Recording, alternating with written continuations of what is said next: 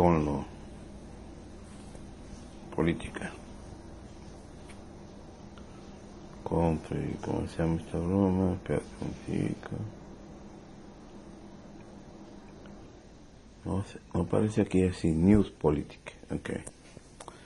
Oh, por favor, continuar. Disculpen, no me he dado cuenta. Ya esto comenzó. El título. Eh, New York Times, New York Times informa sobre Venezuela. Venezuela. Bueno, realmente no informa, desinforma. Esa es la realidad. Desinforma sobre Venezuela. Eh, hoy es que, estamos hablando creo que es 8. 2, 8 o 2.19, perdón, 2.19, 2.19, 0208. ¿Ok? Está perfecto.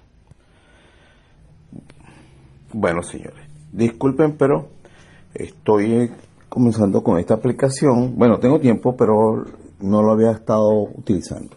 Quería hacer una, dar una información que me parece bien escandalosa cómo está el periódico este o sí es un medio de comunicación que ahora también es digital que es el New York Times y que tiene una campaña de hace tiempo tengo bueno recibiendo esa información y no había querido contestarle ni hacer comentarios sobre su información pero lo voy a hacer a diario a partir del día de hoy bueno la noticia con la cual quiero comenzar este reportaje tiene que ver con un comentario que acaban de hacer ellos sobre una información. Dicen ellos, mire, la fecha es, hola, bienvenidos al boletín diario del New York Times.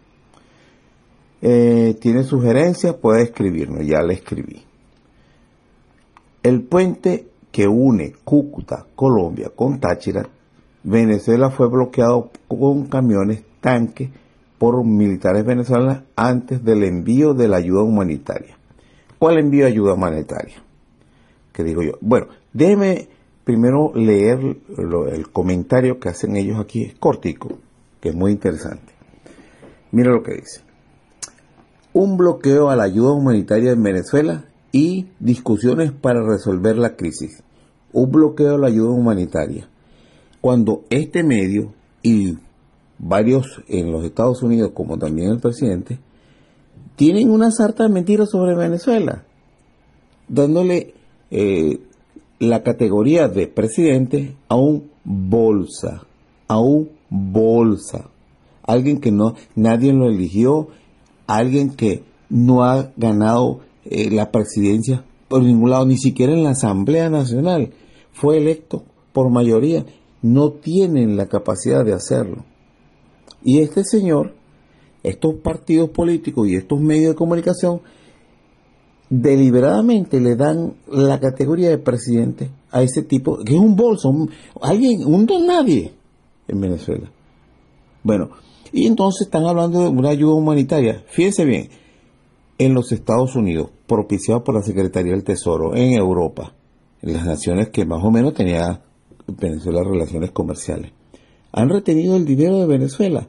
Entonces retienen el dinero de Venezuela, gastaron inmensas cantidades de dinero para que hubiera el contrabando de extracción. Se llevaban candolas completas de gasolina, de comida, de medicina, de repuestos de Venezuela, que son mucho más baratos que en Colombia. Y ese contrabando de extracción duró, duró años, que el gobierno no, no quiso controlar al principio y que después de la necesidad medio controló por un tiempo. Entonces, con esa, de esa manera han tratado de llevar a Venezuela a una crisis de escasez completa. Entonces, como no lograron eso, con el, comando, el contrabando de extracción y con las, las guarimbas financiadas del exterior, entonces han retenido el dinero de la venta de petróleo de Venezuela. Hicieron una huelga petrolera que trataron de, cerraron, es decir, que Venezuela no estaba exportando petróleo a nadie, no le estaba cumpliendo a nadie. Fracasaron. Entonces ahora simplemente, digamos, como asaltante de camino. Ustedes recuerdan antes cómo eran los piratas, piratas y bucaneros.